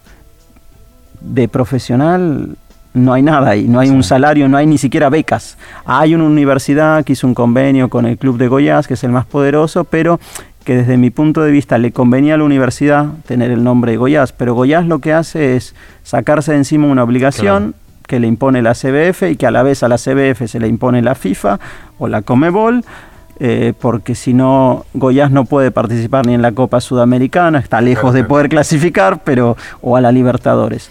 Entonces, hay mucho desprecio todavía por el fútbol femenino. Entonces, eh, no sé, yo en Argentina veo que hay un motor eh, que es un motor que, que está contagiando y eso me entusiasma mucho. De hecho, quiero ir a ver partidos del fútbol femenino aquí en esta estancia. Y si te saco del fútbol femenino, pero sigo en el juego Brasil-Argentina. Eh, Brasil tiene un juego muy. un vínculo con las sociedades anónimas, sus clubes. ¿no? Eh, ¿Lo ves ¿Crees que es una rareza eh, excesiva la del fútbol argentino en el mundo? No, no lo sé, pero sí, en todo caso, si es una rareza, eh, yo lo, lo vería como una virtud. Ajá. Lo vería, el hecho de que los socios puedan decidir el destino de sus clubes es una virtud que no todos los países lo tienen. En Inglaterra, donde estuve trabajando con clubes fantásticos y de primer nivel como el Leicester City o el Sheffield United, que ahora está en la Premier League, son clubes modelo, pero los, eh, los socios son clientes. Es decir, hay un chairman y son empresas. Y tienen sus virtudes como, como empresas, es decir, hay- hay- si hay gente seria que las maneja, bueno, pero en el caso de Brasil acaba de quebrar un club, eh, Figuerense, eh, es decir, no garantiza nada esto de transformar eh, en sociedades anónimas eh, los clubes. Yo defendería el modelo asociativo argentino como una excepción. Ahora que funcione bien, eso es otra cosa. ¿Eh? Que las barras bravas estén envolvidas con algunos dirigentes, que sean fuerza, fuerza de choque de otros dirigentes, bueno, esos son aspectos que hay que resolver. Pero bueno, no sé si respondo cabalmente a tu pregunta, Ezequiel, pero Sí, sí, sí, sí, sí, no, no, porque, a ver, si, si el vecino con el que inclusive vamos a competir ahora, la, la final de la Libertadores, eh, ha desarrollado un fútbol económicamente poderosísimo. muy poderoso. Eh, y lo ha desarrollado estos últimos años. A ver, Sí. el Flamengo es una es Sí. una situación de, de, de, de- de esta Un sociedad gran anónima, Flamengo, ¿no? Este, pero aparte un gran Flamengo que trae jugadores No, de, no, no, no. de- de Europa. Le, le sobra para ganar el campeonato local. Por lo que estoy viendo, Sí, digamos, siendo, le va a sí, sobrar para ganar el campeonato local y bueno, ya está. Lo digo con un pie en la final de la Libertadores, Eh, pero más o ¿Pudiste menos. estudiar el fenómeno de las sociedades anónimas ahí en, en- en los clubes brasileños? No, estudié, estudié más las transformaciones que se dieron en los estadios a partir de- del Del Mundial eh, de 2014 y qué pasó con los estadios. ¿Y qué algunos, pasó? algunos eh, el Maracaná estuvo en ruinas durante un tiempo y ahora lo, lo- lo han rescatado y, y más con esta situación del Flamengo están, digamos, de fiesta en Río de Janeiro, pero hay estadios como el de Natal, como el de Manaus, que son elefantes blancos que quedaron después del Mundial, el de Cuyabá, el de Cuyabá, ¿quién juega en Cuyabá? Hay un equipo ahora que ascendió a segunda división, el Mato Grosso, la capital de, Mm. de Mato Grosso. Eh, luego la, El de Brasilia.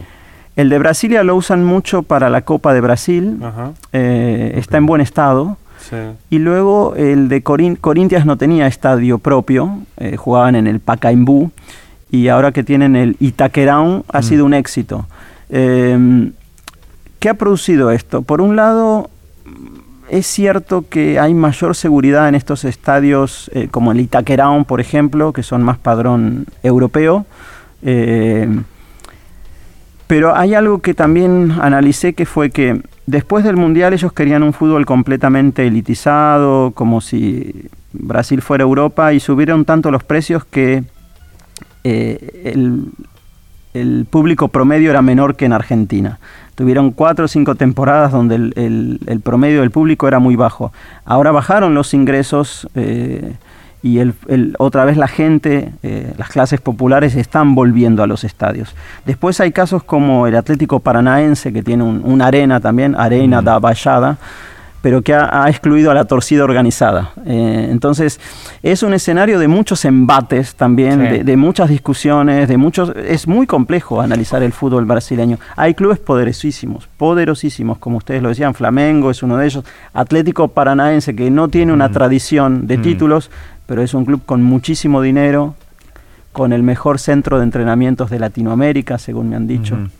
Y en, ese punto eh, de lo que me ha tocado ver eh, en, partidos de en Brasil, eh, se ha reemplazado por una fuerza, una fuerza de seguridad que no es la policía. Digamos, hay, hay como especie de stewards eh, y hay, hay algo que ahora no recuerdo. privada, decís. Claro, pero hay algo que no recuerdo incluso que están en la como en, los alrededores de estadios que son como especie de voluntarios, de gente que te Sí. va ayudando a los hinchas, a decirte por dónde tienen que ir. En algunos casos partidos donde los hinchadas ingresan por los mismos lugares y se mezclan en espacios mixtos. Y me interesa el punto de la seguridad porque un factor de mm, que siempre está presente en en el fútbol argentino es el de la policía, pero casi nunca se menciona. Hablamos recién de las barras, hablamos de la policía, hablamos de las sociedades anónimas de la privatización. ¿Se podría pensar en una especie de seguridad que no sea una seguridad pública en los estadios, sino que sea una seguridad privada o una fuerza especial, para llamarlo de mejor manera? Ya se está haciendo en, en- en algunos estadios de Brasil, se está, lo, que, lo que estabas Mm. mencionando, eh, de voluntarios y de seguridad privada, y los stewards, que fue un modelo que se implementó a partir del Mundial. Mundial, claro. Es decir, fue una norma que, que- que FIFA exigió. ¿Y eso mejoró la Y eso, situación? sí, sí, mejoró y bastante. En Goiânia, no- que no lo tenemos, hay una relación directa entre la policía y, y las torcidas organizadas, y cuando, cuando están en buenos términos, está todo bien. Pero cuando hay un problema, va la policía a resolver el problema, y eso crea que otros grupos, ah, la policía está eh, pegándole a, a un grupo de la torcida. Es decir, ¿qué, qué pasa con, con estos grupos de, digamos, con estos grupos capacitados para los stewards? Sí. Son gente que de alguna forma eh, cumple un papel de mediación entre el hincha y la policía. Cuando el steward puede resolver, un, y esto lo vi en Inglaterra, una situación eh, de tensión, se resuelve y la persona no está enfrente lidiando con la policía. Ahora, cuando la situación no se puede resolver, Ahí interviene la policía. Eh, y de las estadísticas, hay un trabajo muy estadístico, recién lo hablábamos antes, eh, sobre el informe que van a publicar en los próximos días. ¿Cuánto es la participación policial en, eh, en los episodios o en los últimos episodios de violencia en las canchas? Es muy difícil medirlo porque muchas veces nosotros, ¿cómo hacemos las estadísticas? Nos basamos a partir de los artículos eh, de la prensa y luego los analizamos y vemos a ver quién participó y luego tratamos de verificar eh, qué sucedió en cada hecho. Nosotros lo que hicimos fue estudiar 70 hechos que recopilamos a partir de diferentes medios y, y el mismo hecho lo comparamos porque pueden haber diferentes versiones. Publicamos un artículo que está en la página de Salvemos al Fútbol que se llama Un mapa de la violencia en el fútbol argentino con Diego Mursi y luego ahora estamos sacando este informe que, va a estar disponible y mm, nos da que la participación de la policía en los incidentes es entre el 14 y el 20%. No podemos decir exactamente es el 14 o el 20, porque en algunos casos la intervención eh, policial es consecuencia de una pelea, tal vez, o a veces es la represión brutal. Cuando hay represión brutal lo consideramos como esto es un hecho de violencia policial. En las estadísticas de muerte siempre nos dio, eh, Amílcar Romero fue el primer eh, investigador argentino que empezó a publicar sobre las muertes en el fútbol argentino. Él siempre dijo que estaba alrededor de- del 5 o del 6%. Cuando nosotros hicimos nuestras estadísticas nos daba ese dato similar. Que, y bueno, de hecho, cuando se terminó de prohibir el público visitante en Argentina, fue un incidente en el estadio único de La Plata, donde la policía tiró contra hinchas de Lanús.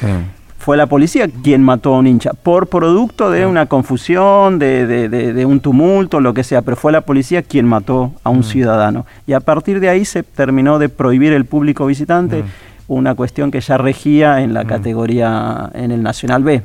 Fernando, eh, ya cerramos. Te pregunté antes de, de em- empezar la entrevista de qué equipo ser hinchas, me dijiste de ninguno. ¿No, no extrañas eso de gritar un gol?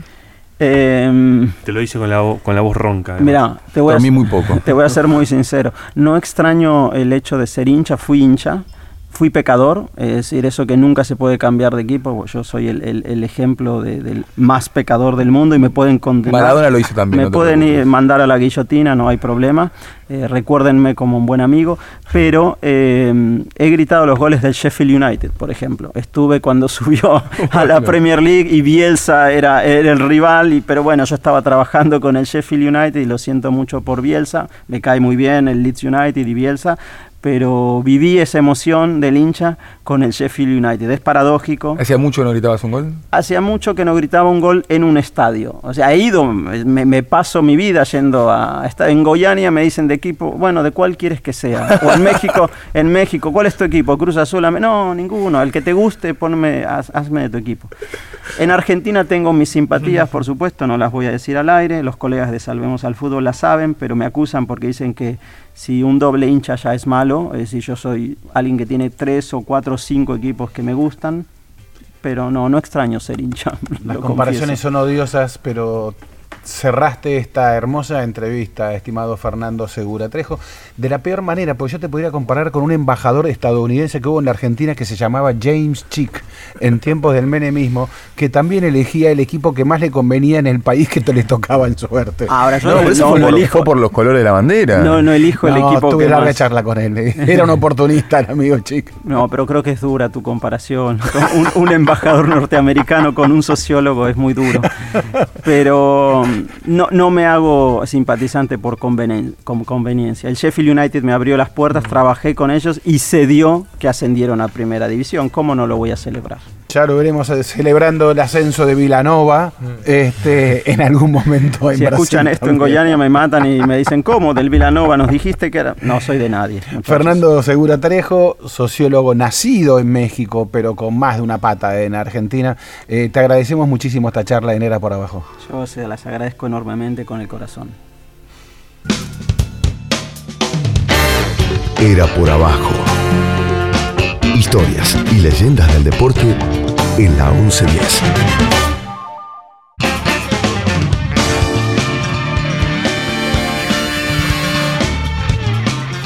Retomamos en Era por Abajo. Volvió Messi, pero no solo volvió Messi. Volvió el Diego. ¿Pero cómo volvió el Diego? ¿El, el Diego técnico de gimnasia? No, no, no. El Diego de Asif Capadia.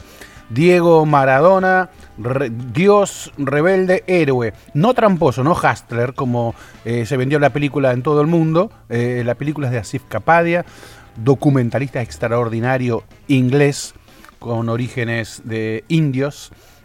Eh, hizo el trabajo de Ayrton Senna, hizo Amy Winehouse y llegó Maradona. ¿La viste? Sí, la vi, la vi. ¿Te gustó? Sí, me gustó. Y, Perdón, ¿dónde la vieron?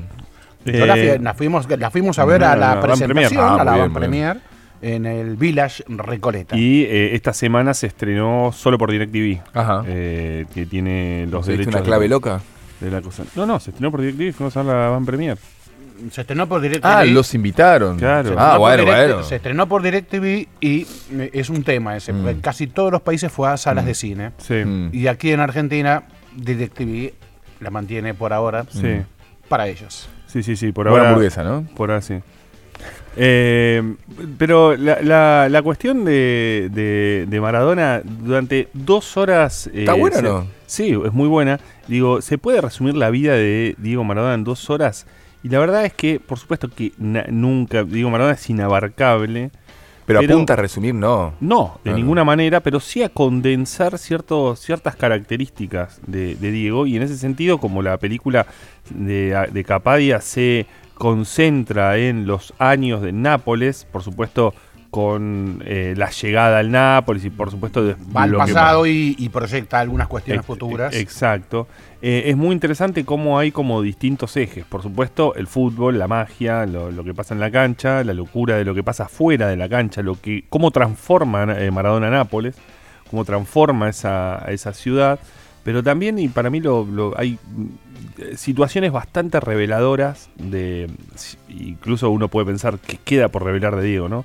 Pero me parece que cuando aborda la relación con la camorra, cuando aborda el nacimiento de su primer hijo, que es un hijo extramatrimonial, eh, y sin duda la relación con la cocaína, y el poder a la vez, porque aparecen las escuchas telefónicas de aquella investigación este, con Diego, eh, creo que mm, o me- más que sintetiza, eh, lo que termina de hacer es perfilar a un personaje que es el personaje que vemos hoy también, digamos, explica de alguna manera Sí. el Maradona de lo que fue este, y de lo que es hoy, ¿no? Sí, sí, a mí también me ayudó a... a- me, vio de modo más amplio algunas Mm. cuestiones. A ver, el vínculo de Maradona con Napoli, porque Capadia, ¿qué dice? No se puede contar toda la vida de Diego. No hay ocho... Y tenía 500, 500 horas de imágenes, eh, más las entrevistas. ¿Qué hacemos? Bueno, entonces él focaliza con Nápoles. Allí se condensa todo, dice. Esto tiene una virtud, porque efectivamente se condensa todo, porque incluye además los mundiales del 86 y del 90. Claro. Eh,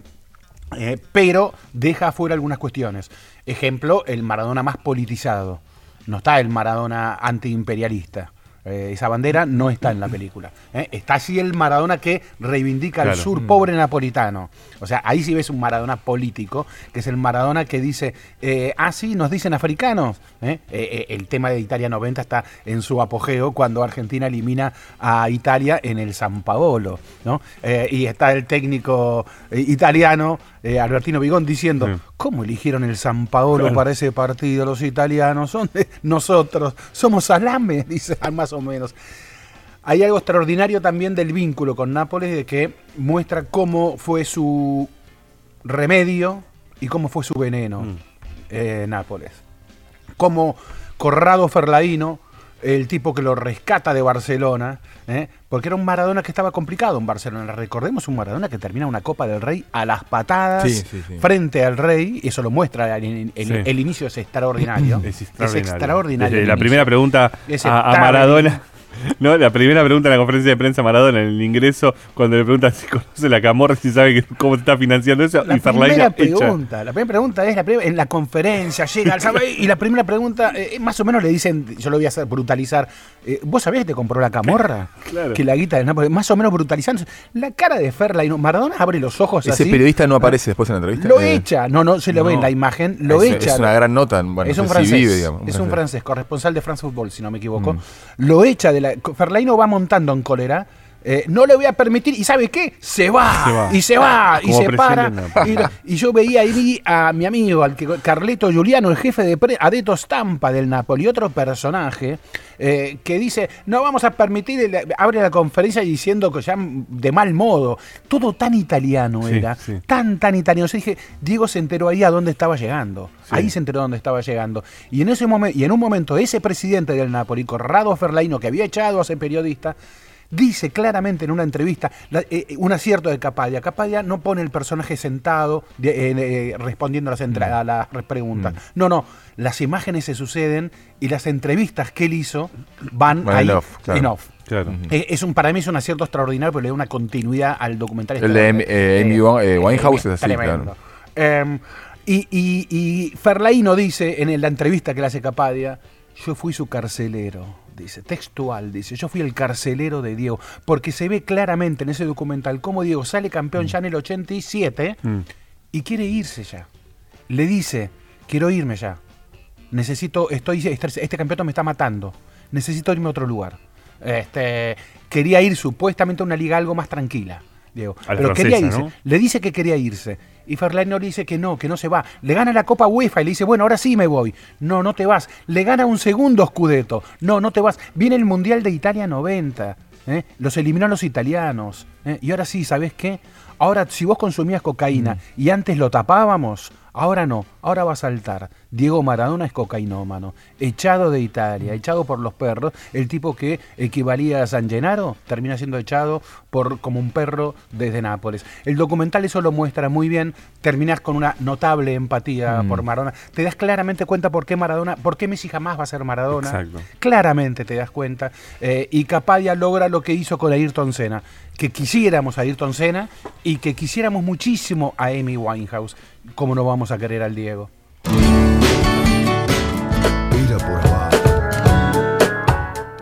Seguimos en hora por abajo. Roy Harley jamás había subido a un avión. Roy Harley jamás había visto a una persona muerta. El 13 de octubre del 72, el avión en el que viajaba Roy Harley con un equipo de rugby un equipo de rugby uruguayo, All Christians, cayó en plena cordillera de los Andes. Y Roy Harley se encontró con 18 muertos alrededor de él. Roy Harley estudiaba ingeniería en ese momento y supo armar una radio. Una radio que dio vida en los primeros 10 días. Una radio que dio algunas noticias de lo que iba sucediendo en el mundo y de si los estaban buscando o no. Hasta que esa radio al décimo día dijo que no, no los buscamos más. Una mala noticia terminó convirtiéndose en una gran noticia. Le hizo ver a, a un grupo de jugadores de rugby, a un grupo de personas, que tenían que moverse por ellos mismos. Que si no lo hacían ellos mismos, nadie lo iba a hacer. Eh, Roy Harley y Ezequiel Fernández Mur, te saludo aquí con Andrés Burgo. Eh, te agradecemos mucho por estar aquí en Era por Abajo con nosotros. A 47 años de la tragedia de los Andes, de la que fuiste uno de los sobrevivientes, eh, y viniste aquí a Buenos Aires para dar algunas charlas. Eh, sé que te demoró muchos años eh, dar charlas sobre esto. Eh, ¿Qué fue? ¿Cuándo fue el clic y dijiste, voy a hablar? Sí, hola Ezequiel, buenas noches, un gusto eh, poder estar acá con ustedes. Eh, la verdad que, que mm, contás detalles, sabés más que yo, me da la sensación, pero eh, todo fue así como tú dijiste. Y, y bueno, yo empecé a dar este tipo de charlas y conferencias. Primero creo que tuvo que pasar un tiempo a mí me costaba mucho porque en esta historia no somos 16 solos, sino que, que además para que sobrevivían 16 tuvieron que haber 29 muertos. Claro. Entonces este, tenemos que tener mucho cuidado, mucho respeto, este, porque los padres y familiares de los de los amigos nuestros que murieron en la cordillera, este, no quiero, no quiero, lo que menos quiero es lastimar, herir o hacer sufrir a alguno de ellos.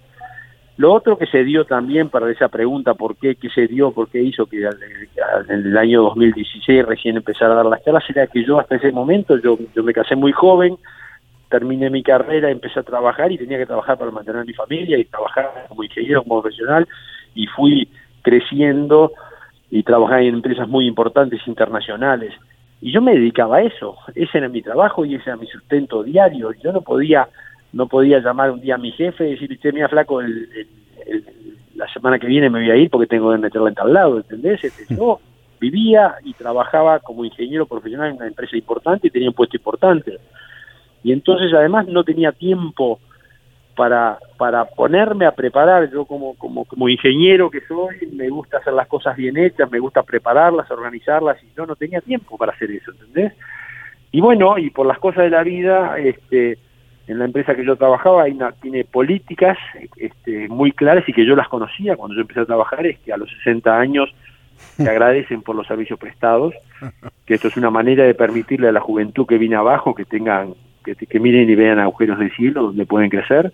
Sí. Y, y bueno, cuando me pasa eso, este, me encuentro en el 2015 este, sentado en mi casa diciendo, ¿qué hago? Tengo que buscar algo que hacer, no me puedo quedar quieto, yo soy una persona activa, a mí no me gusta, y bueno, y salí a moverme, ver qué actividades podía hacer, dónde podía, me sentía joven y con fuerza, y todavía me siento, y con fuerza para hacer cosas, y me puse a buscar qué hacer, trabajar, y bueno, y entre las otras cosas que, que me, me decidí hacer, impulsado por mi amigo Carlos Páez, que siempre me impulsó y siempre me decía, Roy, vos sos el que tenés la historia más fresca, porque sos el que nunca la has contado. Carlito siempre dice que a medida que vas contando la Claro. historia de veces y veces, como que la vas cambiando y le vas Claro. un poco de color acá. En cambio me decía, vos sos el que la tenés más fresca, vos tenés que dar la charla. Él me ayudó mucho, él me incentivó mucho a eso, me dio una gran mano, me ayudó a armar mi presentación, me ayudó a armar mi charla. Y bueno, y aquí estoy, desde el 2019 empecé, y aquí estoy, y estoy muy contento además porque porque me di cuenta que esta historia ayuda a mucha gente. Por ejemplo, has, has- ido a, cha- has ido a cárceles, ¿no? Por ejemplo. a- Sí, ¿Y, sí, y- y fuimos cómo, acá. ¿Y cómo reciben ellos? y es este, impresionante cómo reciben y cómo te escuchan hablar.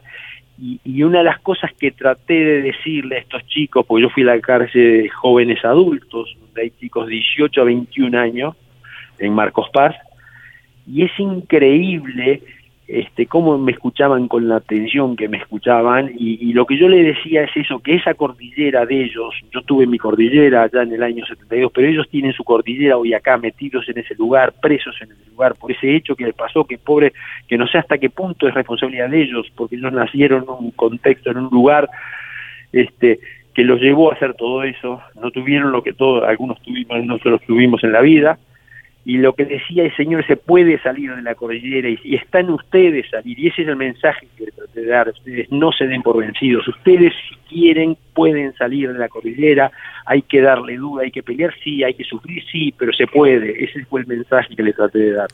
Roy, también eh, las charlas que das, es, algunas son con eh, equipos deportivos. Recuerdo que antes de la final River Boca del año pasado, uno de tus compañeros eh, habló con el plantel de Boca. Sí, sí. No, yo no he dado en particular charlas, he dado con empresas, empresas de distintos índoles en todos los ramos.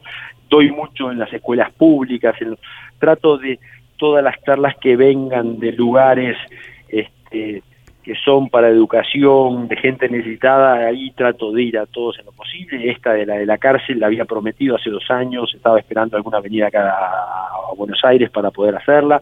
Este, yo no he tenido oportunidad de dar charlas en, en cuadros de fútbol, pero bueno, uno nunca sabe qué puedo hacer mañana. Eh, Vos sabés que a veces, Roy, a mí me produce una... mm, ¿Cómo te podría decir? A ver, tengo, tengo una cierta mirada distante a veces de cómo un fenómeno eh, a veces se lo traspola a otro muy fácilmente, ¿no? Vos recién decías, caímos en la cordillera y, y hay gente que nace tal vez con, e- ya en esa cordillera, ¿no? Eh, lo que marca claramente una diferencia. Eh, ¿Cómo es el- el- la situación cuando podés traspolar el lo que hicieron ustedes? aquella decisión, aquella valentía de sobrevivencia que tuvieron con las cordilleras cotidianas que tenemos todos en la vida. Sí, sí, por supuesto. Lo que pasa que, claro, yo viví esa experiencia, ¿entendés? Entonces, yo no soy ningún experto, no estudié este cambios de comportamiento, ayuda, eh, autoayuda, yo no estudié eso, yo yo cuento la historia nuestra vivida Sí. y trato de la historia de ver los puntos donde se tocan en lo que le pasa a la gente en particular, en casos particulares, ¿entendés? Esto, entonces así, en la historia nuestra yo voy buscando esos puntos, por ejemplo, cómo la vida te cambia en un segundo. Nosotros íbamos Sí. a Chile, nos llevamos el mundo por delante, teníamos 20 años, íbamos Claro. a pasar bien, llevamos mucha plata, porque en realidad llevamos poca plata, pero en ese, ese momento el dólar estaba muy devaluado, el peso chileno, y con poquitos dólares hacías muchísimo, entonces íbamos a pasar bien, a salir con chicas, a tomar pisco, a divertirnos, nos llevamos el mundo por delante y en un segundo nos encontramos en el medio de la cordillera a 4.000 metros de altura, muertos de frío, con 18 amigos muertos, ¿entendés? Entonces, lo que el mensaje mío ahí es cómo la vida te cambia en un segundo y cómo mirás para atrás y, y decís qué bien que estaba, ¿entendés? Qué bien que estaba antes y no me daba cuenta. Entonces, así como nosotros nos quejábamos en Mendoza que el avión no podía, tuvimos que quedarnos un día y nos sentíamos unos desgraciados porque nos quedamos un día en Mendoza, yo después estaba en la cordillera y decía, pucha, qué bien que está, ojalá me hubiera quedado toda la vida a vivir en Mendoza, ¿entendés? Entonces, Sí. eso es el mensaje, y así buscando puntos, o como cuando escuchamos la noticia, que no nos buscan más, que todo el mundo dice, pobres pibes, se cayeron en la cordillera, este se le murieron 18, están muertos de frío, y además escuchan que no los buscan más. Y digo, no, eso fue bueno, fue una cosa buena, porque hasta ese momento estábamos más bien quietos, esperando, esperando los rescates, esperando el rescate de afuera, no nos organizamos. Y a partir de ese momento se cortó la incertidumbre. Y teníamos algo que era real. ¿Qué era lo real? Que no nos buscaban más. Ya sabíamos una cosa real, no nos buscan más. Y ahora somos nosotros, somos nosotros que tenemos en el mundo, somos nosotros que tenemos que demostrarle quiénes somos, somos nosotros los que tenemos que decir qué somos capaces de hacer. Y de aquí vamos a salir por nosotros. Y hay mucha gente en el mundo, en la vida, que vive esperando, esperando que alguien lo ayude, esperando que alguien lo venga a salvar, que alguien le venga a dar una mano, a regalarle plata, a, ¿entendés? Y esa- esas son las cosas que trato de transmitir. Sí, eh, y, y, a ver, yo entiendo por la experiencia límite por la que han pasado, la de la, de, la decisión de sobrevivir y, y, comerse los cuerpos de los compañeros, lo entiendo claro, obviamente, como una... A ver, Canesa en, la, en el libro Viven, en el maravilloso libro, pues la verdad que fue, el libro me emocionó tanto, el de Pablo Bierzi. Uh -huh. eh, me, me la Sociedad de las Nieves. La Sociedad de las Nieves, perdón, gracias por la corrección. Me, me emocionó tanto y lo leí en un veraneo en Uruguay, en La Paloma, recuerdo. Uh -huh. me, me pareció conmovedor el libro, realmente conmovedor, eh, porque toca las partes más crudas también y las toca con una humanidad eh, conmovedora. Eh, esa parte difícil que a su vez tiene una humanidad conmovedora, como dije. Esa parte difícil. Yo entiendo que cuando vos hablas con gente que está en situaciones de cordillera cotidiana, presos, eh, gente que está en situación muy difícil, ¿cómo la parte difícil lográs contarla? No, yo la cuento, ojo, la cuento sin tapujos y la cuento como fue porque si bien para nosotros fue la salvación, fue la decisión de usar el cuerpo de nuestros amigos como forma de obtener energía fue la decisión entre la vida y la muerte, sí, ¿entendés? Sí. Nosotros no nos moríamos si no, no teníamos nada que comer, estábamos en un glaciar de hielos eternos, que lo único había roca y hielo, no teníamos raíces, no teníamos nada. Claro. Entonces, esa fue una decisión que tomamos muy, muy importante, hicimos un pacto de honor entre los que estábamos vivos, si alguno se moría, su cuerpo estaba a disposición, y procedimos, le pedimos a los doctores que le decíamos que eran los, los chicos estudiantes de medicina que procedieran a hacer, cortar y distribuir este, la carne, que ojo, no fue tarea fácil. Claro.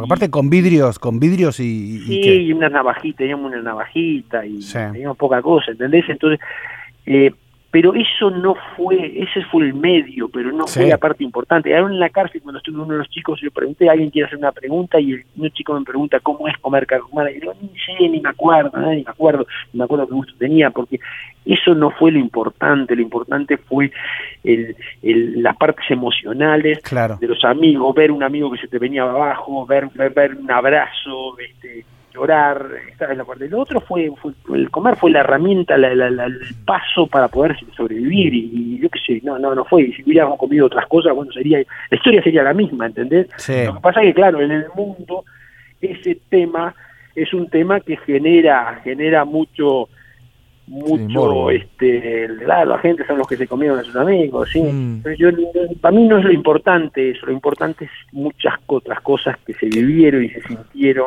en Roy, la y, ya, más allá de lo terrible que, que, que, que, fue la experiencia que vivieron allá, me imagino también que habrá sido muy difícil un momento la reinserción en tu vida cotidiana. Eh, porque, claro, no eras, no, no, no eras el mismo, digamos y venías de pasar algo este, que, supera cualquier tipo de límites. ¿Hubo un momento que se te complicó especialmente volver a, a la rueda de lo cotidiano? Sí, sabes que no.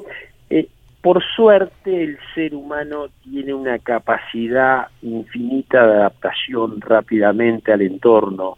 Y así como nos tuvimos que adaptar a vivir en aquel lugar, en esas condiciones, y vivir hasta como animales, que nos fuimos para entrar en la parte más, este, más eh, íntima del ser humano, así también cuando salimos, la capacidad de adaptarse rápidamente está, ¿entendés? Sí. Y entonces yo te, te, te, reconozco, ojo, yo tuve 15 días en cuidados intensivos en Chile porque yo estaba muy, muy mal, yo salí pesando 38 kilos, Uf. estuve cerca de la muerte después de haber sido rescatado pero pero bueno este la, la contención de la familia el, todos los amigos eso eso me hizo mucho bien pero también me pasó que cuando yo volví ahí me empiezo a dar cuenta que se habían muerto mis amigos. Yo no, en el momento de la cordillera estando en la cordillera vos no tenías tiempo y no podías sentarte a llorar cuando se moría uno porque no podíamos, porque perdíamos energía, porque perdíamos fuerza, porque la parte emocional te mataba, y entonces se iban muriendo y nosotros éramos como máquinas, mirábamos, nos sacamos para el costado y seguíamos para adelante, ¿entendés? Y entonces, ¿qué me pasó a mí cuando yo llego y empiezo en la rutina de vuelta y empiezo con el grupo de amigos que había quedado en Montevideo y empiezo en facultad de vuelta, ahí empiezo a darme cuenta de los que se habían muerto y ahí me vino una angustia muy grande y ahí lloré muchísimo, y lloré a mis amigos perdidos en la cordillera, este y, y- y- y- la pregunta esa que me comía la cabeza de que por qué este, nos salvamos los que nos salvamos y por qué se murieron los que se murieron, este, todo ese tipo de cosas. Sí fue en un periodo, pero yo qué sé, yo así como te digo esto, te digo también que en marzo yo ya había empezado facultad de vuelta, en marzo del 73, en abril ya estaba jugando al rugby de vuelta, ¿entendés?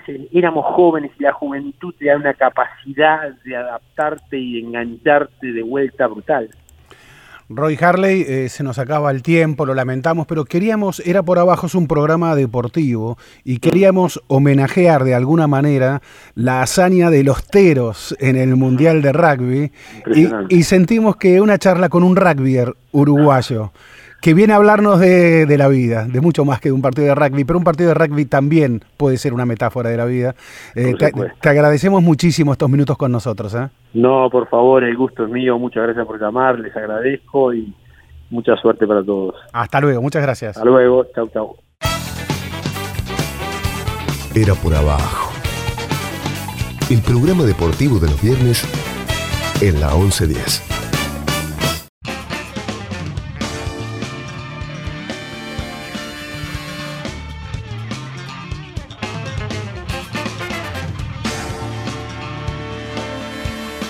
Y faltan. Nadie se va a dormir acá. ¿eh? No, faltan 7 horas para que los Pumas jueguen tal vez su partido más importante en los Mm. últimos años, partido frente a Inglaterra.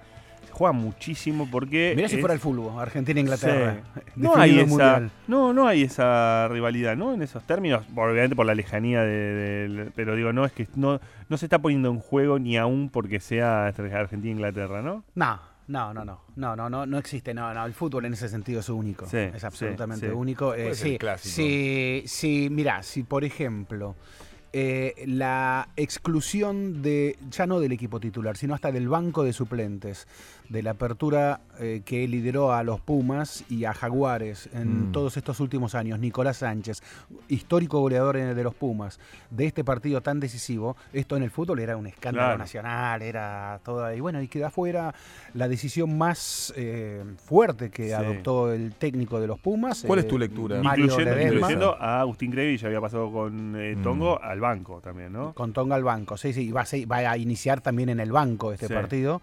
Curioso, porque va a cumplir un récord como jugador histórico, con más partidos en los Pumas. Sí. Eh, entonces vos fíjate que dos, dos jugadores históricos, eh, uno ni en el banco y otro en el banco. Eh, es un es difícil, yo creo que debe ser, deben ser horas difíciles, son días difíciles me parece para el vestuario argentino. Algo me pareció percibir, y creo que haberlo dicho en este programa, cuando los Pumas perdieron con All Blacks. Sí, lo contaste. sí. Lo con- lo A- dije. Antes de que empiece el mundial. ¿Te acuerdas, viste? Al- sí. Alguna miradita puedo tener, ¿eh? Sí. Eh, los Pumas perdieron con All Blacks eh, en Vélez y casi todos los medios titularon otra vez cada vez más cerca de la hazaña, sí. cada vez no sé qué, y a mí me pareció ver algo que no era un partido ganable, 100% ganable, Mm. y en los últimos minutos al equipo le faltó algo. Y yo dije, wow, ¿qué le está pasando a este Mm. equipo? Y de repente digo, ¿por qué no puede estar un poco quemado este equipo? Mm. Algo le puede estar pasando. Jugó como ninguna otra selección, porque es la- los Jaguares son la selección argentina, son los. Pumas.